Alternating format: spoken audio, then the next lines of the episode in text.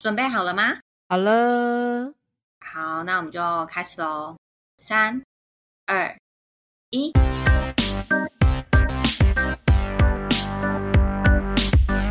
欢迎收听关于他们，我是乌力，我是 Janice，大家安安。安安。今天是 EP 二十一，我们终于突破了 EP 二十了，目前来到 二十一了。对，哎，了不起了嘞！对啊，而且我觉得我们都有就是很稳定，我觉得已经很棒了啦。自己 说可以，可以啦。好，那今天的话呢，又是动保社会事件了。那因为其实嗯我们在之前的一些案子，屋里也都有提到，就是温州街大橘子事件。所以嗯呢，我今天我就是想要讲一下温州街大橘子的事件。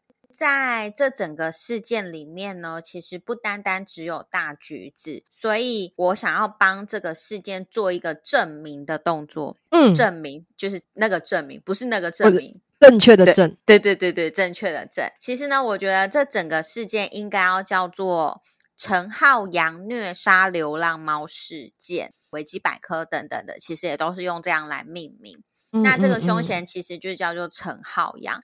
今天比较特别的是，因为这一个事件其实有分很多 part，所以我就是会用跟以前比较不一样的方式来跟大家诉说。然后、啊你看，我现在都有记得，在听之 前呢，记得要去听第二集的免责声明。然后今天不会有太过于血腥的内容，所以不用太担心。那我们就开始喽。好的，我们都会听到什么温州街大橘子，那有些人可能不太知道的，就会想说为什么是温州街？我想要跟大家介绍一下温州街，它是在台北市大安区的一条街。那我有去查那个 Google Map，其实那个温州街它就是位于辛亥一号公园附近，看起来交通什么的好像都还蛮不错。那它就嗯有一条主街，就叫做温州街，然后那个温州街旁边就会有很多那种巷弄啊什么的，所以就是一条是温州街，旁边就可能会有什么温州街十几巷、二十几巷那样子。啊，那种，对对对对对，它就是有一点这样子。那边其实都有一个固定在喂养猫咪的叫罗爸，他都会在固定的时间骑脚踏车钻来钻去，然后就是亲自喂养那些流浪猫啊，而且他会在浪猫受伤的时候还会协助用药。其实那边有一群自发性的人，到后期变得是他们除了喂养之外，他们还会做 TNR，所以其实我觉得，对我觉得那群人都还蛮棒的。那个时候，就是当然记者一定就会去查嘛，就是温州街发生的这件事情，那那边有谁？所以那时候就有访问到这位罗爸，罗爸就有说，温州街这只大橘子，它其实是虎斑黄猫，它大约在二零一四年到二零一五年左右来到温州街。然后它会有固定停留的地方啊，有固定玩乐的地方啊，而且他说大橘子跟其他的那种街猫不一样，像我啊，因为我比较怕猫的原因，是因为其实路上的猫咪看到人都会闪躲。对那，它这才正常。哦，这才正常吗？嗯，因为哦路上的猫咪，尤其是猫咪，对于人类的警戒心其实都是高的。所以其实猫咪看到人躲起来，这才是正常的一件事。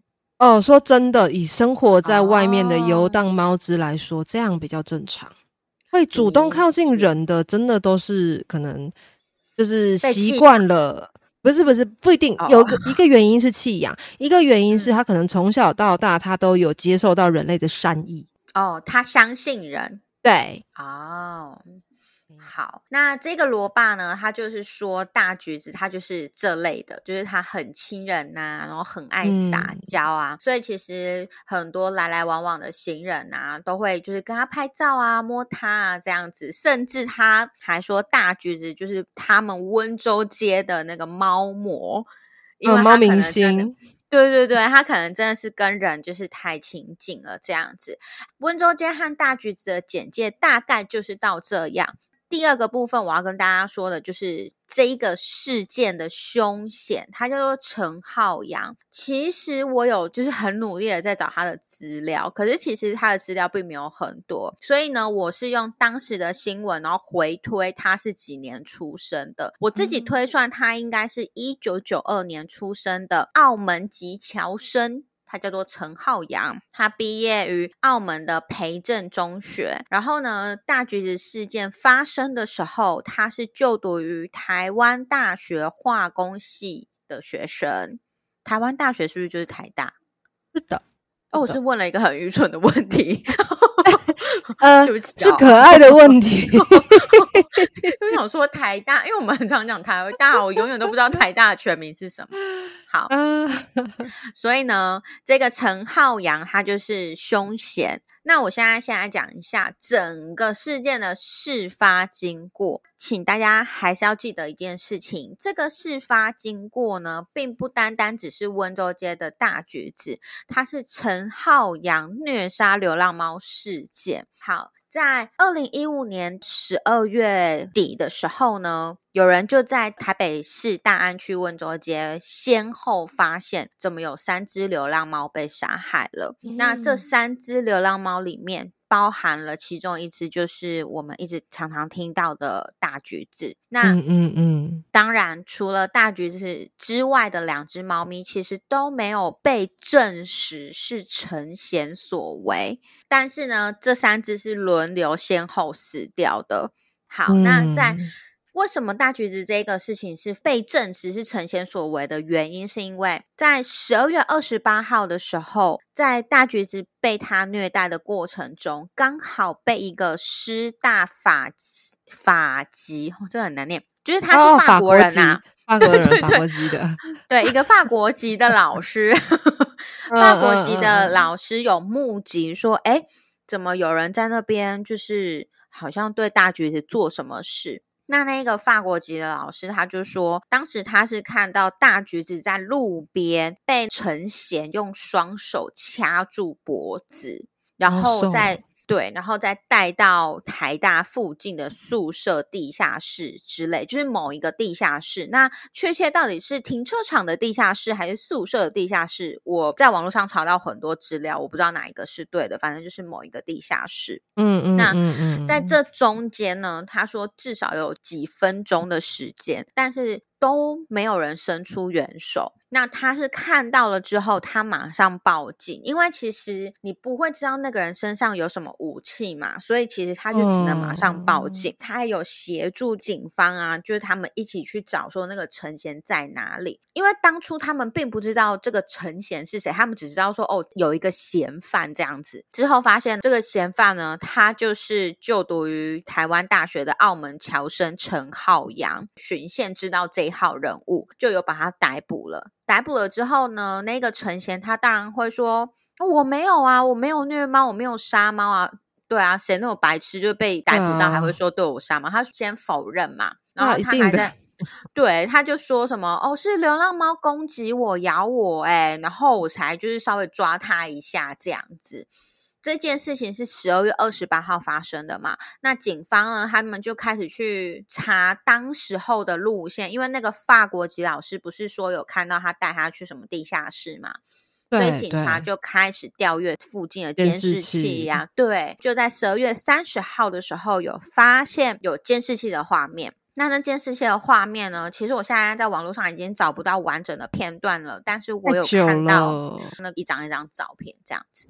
然后呢，就有发现说陈楠呐，他就有踢猫啊的，用双手去勒猫的脖子的动作，而且他在那个离开地下室一个小时左右哦，他又变装回到地下室，哎。他变装回到地下室之后呢，又从地下室离开。离开的时候呢，他手上是提着一个黑色的手提袋，所以呢，他应该是回去，然后把尸体拿出来。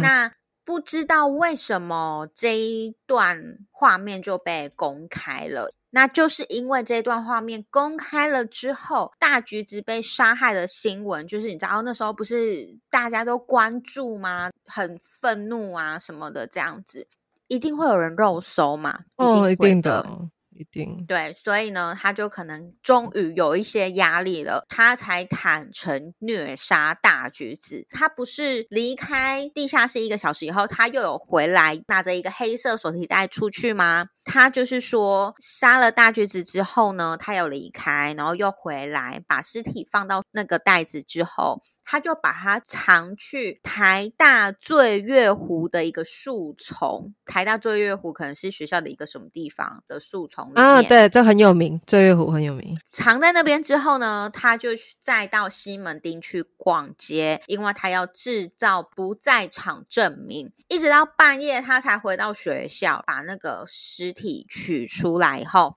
他就把它藏在跟同学共用的机车置物箱。我跟你讲，我他妈的，对，我是他同学，我绝对把他打死。对啊，哎，你搞什么？哎嘿，这挤的就算了。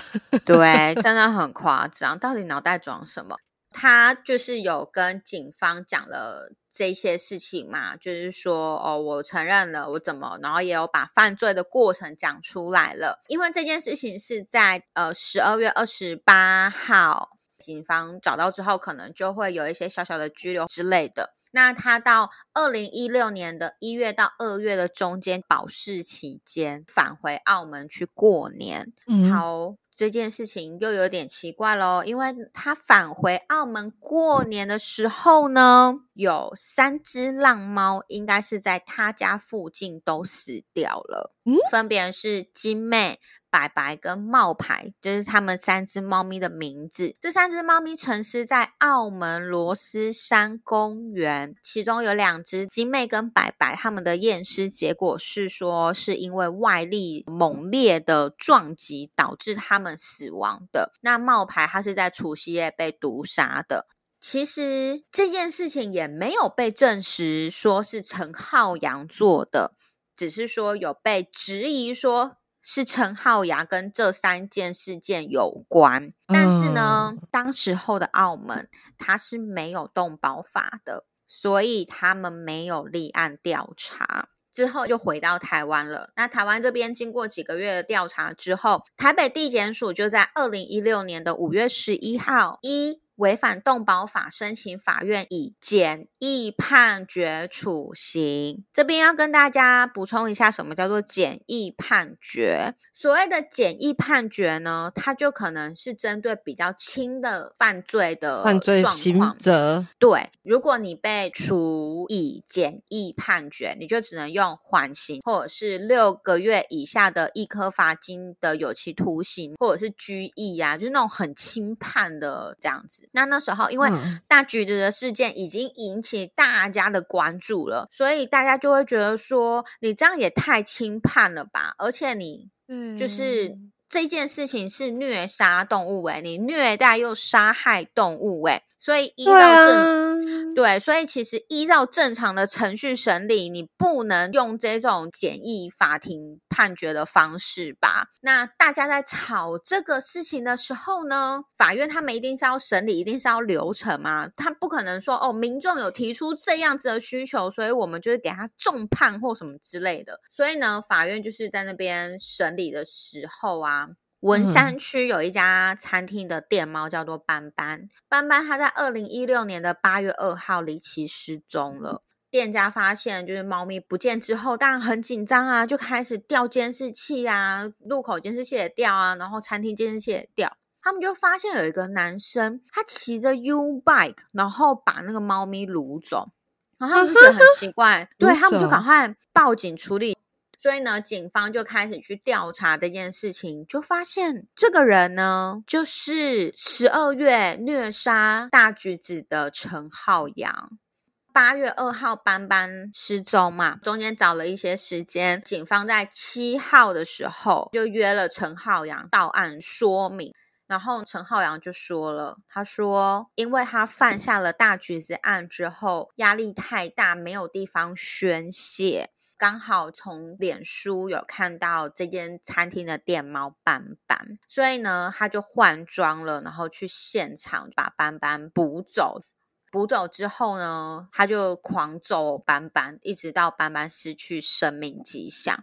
他再把斑斑，他不是骑 U bike 吗？他再把斑斑放进单车的置物栏，然后一直骑，一直骑到公馆的一个自来水园区，把尸体丢到新店溪里面。他还说，他本来要继续杀另外一只黑白相间的猫咪，但是那只猫咪就是不理他，所以他就想说：“哦，你不理我，那就算了，是不是有病啊？”真的。警方在得到他这些证词以后，他们就先把陈浩洋一窃盗，因为他把斑斑偷走嘛，所以以窃盗跟违反动保法移交法办。但是台北地检署再次申请简易判决处刑。这时候呢，地检署他们好像会上报到法院嘛？对，法院就发现说不对哦，你这个陈贤连续几次都作案。你已经不能用简易判决来处刑，所以就依照通常的程序，把大橘子还有斑斑两案合并审理，最后是以动保法判这一个陈贤两个六个月的徒刑，合并执行成十个月的有期徒刑，得一颗罚金六十万，并科三十五万罚金。陈贤他因为没有上诉，所以就确定了。那我有上网去找，通常呢，如果他写有期徒刑并科多少罚金，就表示你要被关又要被罚钱。但是他这边有写说十个月有期徒刑得一颗罚金，所以呢，有可能是他要做十个月的牢，或者是他要罚六十万。那个三十五万罚金应该是确定一定要赔的，但是十个月跟六十万，他应该可以二择一。如果有法律很厉害的听众。欢迎留言给我们，因为我好想知道，可是我真的我真的查不到。如果我又有有期徒刑，然后又可以一颗罚金，又可以并科罚金，我到底要怎么去找？对，所以如果有人可以救我，你知道我查这个真的查超久，我真的查不到。好。这件事情呢，确定了之后，还记不记得陈贤他是台大的学生，所以呢，台大就决定说要把他退学这样子。结果呢，陈贤他竟然觉得说，哎，我已经把学分修满了，哎，我应该可以领毕业证书，所以呢，他就提了行政诉讼。然后呢，二零一八年三月败诉，败诉后他又上诉，二零一八年的五月份又判他败诉。我觉得他一点都没有觉得他自己有错，他还觉得说，为什么学校要帮我退学？我应该可以领毕业证书了吧？这样子。对啊，对我觉得他就是一个心态非常有问题的人。所以呢，对，所以其实这件事情就到这边跟大家通整一下。他在二零一五年的十二月二十八号杀害大橘子，但是呢，大橘子在逝世的同时，其实前后有两只猫咪也过世，不知道是不是他做的。二零一六年的一月到二月，他回到澳门的时候呢，澳门那边也有三只猫过世，有怀疑是他做的，但这个也是没有证据。二零一六年八月二号呢，他把人家的电猫斑斑也杀害了。嗯，所以我为什么说我不想讲说这个是温州街大橘的事件？因为其实在这个事件里面有很多其他的猫咪也有离世，所以呢，我觉得我们必须要证明，就是跟大家说它是叫做陈浩洋虐杀流浪猫事件。那嗯嗯，我想补充说明一下，刚刚前面不是有讲到一个法国籍老师嘛？那这个法国籍老师他其实来台湾已经超过二十五年了，然后他本身是爱猫主，然后也有养猫。而且他从二零一一年开始，他就是跟温州街附近十多名的爱猫人士开始有在做 TNR 计划。那什么叫做 TNR 呢？TNR 就是捕捉绝育，再把它释放。其实我本人也是非常支持 TNR 的。二零一一年到二零一五年之间呢，他们真的是让附近上百只的浪猫已经减少。到非常非常多，因为你只要有在做 TNR，动物不会进行繁殖的动作，你绝对是可以去控制那个数量的。嗯嗯，好，嗯，其实大家如果去找这个陈浩洋虐杀流浪猫事件，应该新闻都会跑出另外一个人，叫做台湾。NOE 行动组织创办人李荣峰，也就是大家所称的火山哥。那为什么？嗯，对，为什么会出现他的原因，是因为火山哥在事后他有尝试要联系陈贤，然后就有联系上了，他就跟陈贤进行沟通和辅导。我有截取一小段他在被访问他讲的，我觉得还蛮有道理的，但是里面也有我觉得没有那么有道理的。我先就是念给大家听好了，这一段的内容就是他就说。初见面时，陈浩洋一脸冷漠、没有反应的坐着。他问我：“我不知道为什么这么多人生气我？为什么你们可以杀老鼠和蟑螂？政府还发毒药给民众灭鼠？为什么？”我看得出来，他真的不明白大家为什么那么恨他，所以有一连串的为什么，一直到火山哥的实习助理也忍不住回答说，因为他们是害虫。那火山哥他就有说，他说他的实习助理可能就是不小心掉入。那个呈现的陷阱了，对，因为他觉得害虫它其实是人类发明的一个形容词定义，那是个定义。对，那人类为了方便和卫生，所以就会觉得这些动物很脏。但是不是所有的人都会选择杀老鼠和蟑螂？火山哥他就说，我会选择防治，不选扑杀，不用毒药。我跟他说，人类可以选择。可是你没有选择，你讨厌就直接杀猫，所以陈贤就闭嘴了。那火山哥再跟陈贤说：“我跟你说，全世界都想杀死你，要是我跟着杀死你，一点创意都没有。我决定要跟你做朋友，虽然我非常讨厌你，但我也要跟你做朋友。这是为了告诉你，讨厌也不一定扑杀。”可以防治，我就是要防治你，不让你再杀下一只猫。这一段话，我觉得非常的有道理。嗯，而且这就可以回推，其实我跟吴里一直在讲的，就是。要从教育做起，没错。就像“害虫”这两个字，那这个就是一个人类给他们的灌输的定义嘛。我知道，好像有一些人是很喜欢蟑螂，不是都会养那个什么各式各样的蟑螂吗？嗯，对。所以我觉得这个就是选择，人类可以选择。那所以他这一段话，我觉得蛮有道理的，我也是蛮赞成的。但是呢，下面这一段话我就打了一个很大的问号了。回到火山哥访问的状况，他说呢，他慢慢的跟陈显啊就是聊天，他就发现陈显他的家庭是一个很破碎的家庭，他的爸爸在他的小时候就没有回来了，然后呢，妈妈要养家，所以他就被带到了婆婆家。然后有婆婆照顾他，可是呢，隔代教养没有办法好好的教，就是连聊天也不多。所以这个陈显呢，他从小就把自己关在房间里，没有人教他，没有人跟他说什么是对，什么是错。那学校只教他说：“哦，你不要犯法就好啦。”还记不记得我刚刚说他在二零一六年回到澳门的时候，那时候不是有三只猫过世，因为那时候的澳门没有动保法。所以呢，学校教他不要犯法就好了。但是在澳门杀动物是不犯法的，因为他没有动保法。所以呢，这个陈贤他就只知道说，哦，对啊，我不要犯法就好啦，他就没有想到道德。然后火山哥他就有发现说，其实这个男孩他不是讨厌动物，他有养过狗，很喜欢跟狗玩，也很喜欢跟鸟玩，他只讨厌猫。火山哥觉得，可能这个陈贤觉得那些猫咪跟他的家人在某个方面很相似，所以呢，把对家人的恨就投射在猫身上了。那这一段话我就没有很赞同。第一个，我觉得不是隔代教养的问题，这是整个家庭教育的问题。因为隔代教养它不是一个原因，它的原因应该是他的家庭本来就有问题了。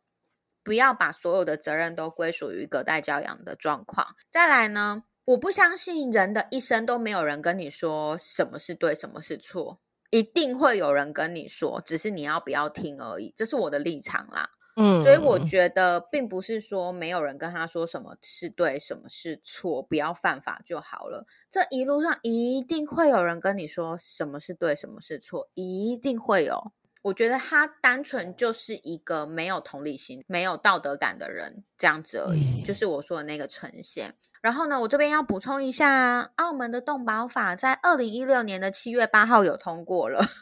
哦 哦哦，对对对，只是说在二零一六年的一二月发生事情的时候，他还没有通过。但是呢，他们在二零一六年的七月八号是已经通过的。好。我的事件就分享到这边，然后我想要针对后面这几个部分，就是跟大家聊聊。因为我自己没有生小孩啦，所以其实我不太知道怎么样教小孩才是对的，或者是教小孩会遇到怎么样的状况，其实我不知道。但是我是真的觉得教育是很重要的啦。对啊，我也一直都觉得教育很重要。因为各种各样的事情，老实说，好，我们以酒驾来举例好了。你不断的提高罚则，不断的提高罚则，可是会酒驾的人就还是会酒驾，没错。不尊重其他用路人的生命安全的，也还是会不尊重，因为那对他来讲说，他就是不在乎啊。对。但是如果在一开始的教育面就有把所谓的同理心、所谓的尊重纳入他们的。思想体系中，那其实说真的，也不用到这么多的严刑峻法，因为自己就会去照着做了。我想问乌力一个问题：你觉得人如果没有人教我们，我们自己有办法分辨什么是对，什么是错吗？我我的没有教，就是不会有一个人站在旁边跟你说这样是对的，这样是错的，不是，就是。你的一路上，如果说可能身边像我，我从高中就自己在外面读书了，就是嗯，身边没有家长了，你觉得这样子还能学到什么是对，什么是错吗？嗯，以我的角度来说，我自己我自己的思想体系其实比较偏向，我有点不确定我是偏向法家还是墨家还是哪一家，我忘记了，但是我相信人性本恶。我也是，我刚刚不太，我他刚刚还不敢讲，我想说，等下会不会又被人家说 Jenny 是很那个？不会，因为我一直都是理解并接受人性有他的缺憾在的。对，我是相信这件事情的，所以我才会支持教育。对，因为透过教育，透过引导，透过适当的，嗯，对，适当的告知，适当的引导后，人才会学习到说，哦。有些事情可以做，有些事情不能做。那可以做的原因是什么？不可以做的原因又是为什么？包括教育可以奠定很多这种事情，而且可以避免遗憾，有一点像是预防啦。我觉得这些东西，我觉得教育在本质上有一点像是在预防，预防一些事情的发生。对对，所以我罗老师讲，我为什么会说这样子，是因为如果你们有留意那种小朋友、小朋友之间的小打小闹。他们那个恶意是很可怕的，哎，嗯，当他们真的真的在做一些事情时，那些纯粹的恶意是很可怕的。旁边人看了会很可怕，但是你问他说你在干嘛，他也就觉得很好玩。我之前在补习班的时候，又有学生让我体验到这件事情，他就有一天很神神秘秘的就说：“哎，老师，我要给你看一个东西。”我说：“什么东西啊？”然后他打开，里面是一只蜻蜓，然后已经断好几节了。天呐！我就我就有点吓到，我就说这个是蜻蜓吗？他就说对啊，然后我我觉得它折断的时候会啪嚓啪嚓的，他就把它折成一节节。它多大？它多大？小小五小六啊。这如果说我的小孩把他手剁掉，哎，我们不要以暴制暴，才刚讲而已，立刻以暴。那那因为我那个时候听着他讲，我看着他的眼睛，他其实真的没有意识到他做了什么事情，他就只是纯粹的在觉得这件事情很有趣，而且他发现了一件没有人发现的事情。好啦，很有实验精神啦。对，那所以，所以我当下也不呃，其实我当下的选择有几种，一个就直接骂他，可是骂有用吗？骂没有用，因为他不觉得他做了一件错事。当他不觉得他做错时，你的责骂只会造成他的隐瞒，小孩就开始学会说谎。对，对，因此我那个时候我是问他说：“你在哪边找到这只蜻蜓的啊？”他就说是在路边呐、我就说这只蜻蜓你找到的时候是活着还是死掉的啊？他就说好像已经死掉了，因为它不会动了。嗯然后我说那你是怎么发现它被弄断的时候会有啪嚓声？他就说我本来想要把它移到路边去，结果车子碾过去的时候，它就啪嚓了一下。然后嗯我觉得那个声音好清脆哦，然后我嗯把它拿到旁边去，又啪嚓，就发现啪嚓的瞬间有一种很有趣的感受。其实整件事情你听到这边就知道，他一开始其实甚至是有想要帮助这个蜻蜓的，你他是想把它移到旁边去的。对。对，只是后来因为他毕竟还是小朋友，他觉得这个好好玩。对其实就像是你知道，我有个朋友，然后他们家的小朋友就是跟其他小朋友玩，然后有一种溜滑梯是下面还有一个小房间，就是小门的那一种。然后呢，嗯嗯嗯他们就玩玩玩玩玩，就忽然有另外一个小朋友就把我朋友的小朋友关在那个房间里面。所以你看是不是人性本恶？我就说可恶，我不在现场。如果我在现场，我就把那个小孩骂死了。他可能，他可能他觉得觉得就好玩，对他可能觉得好玩，可能是因为我们是大人了，我们能够理解什么是对，什么是错。嗯然后我就说好，那个小孩这样子对妹妹，那他家人呢？然后我朋友就说他家人就在旁边，然后他家人并不觉得这是一件什么 big deal。他的然后我就想说，妈的，如果是我就把那个大人也关在厕所关灯，气死我了。那一天我才在跟我的同事就是分享，我从以前我就觉得人性本恶，然后嗯我觉得我们都是很善良的人，那是我们的选择，我们选择当一个善良的人，我们选择去做善良的事情。所以其实就像刚刚我跟大家分享火山哥讲的，他说其实每个人都可以做选择，就像我们也一直在跟大家说，就是都是选择嘛。真的，一切都是天选择。对啊，你今天你要选择怎么做，就像可能乌力对他的学生，他就是选择先去询问他为什么要这样子做。其实我觉得现在教育也很难啦，因为现在的网络那么轻易就可以，对啊，得到很多资料。没错。那我们今天就到这边了，大家拜拜。拜拜。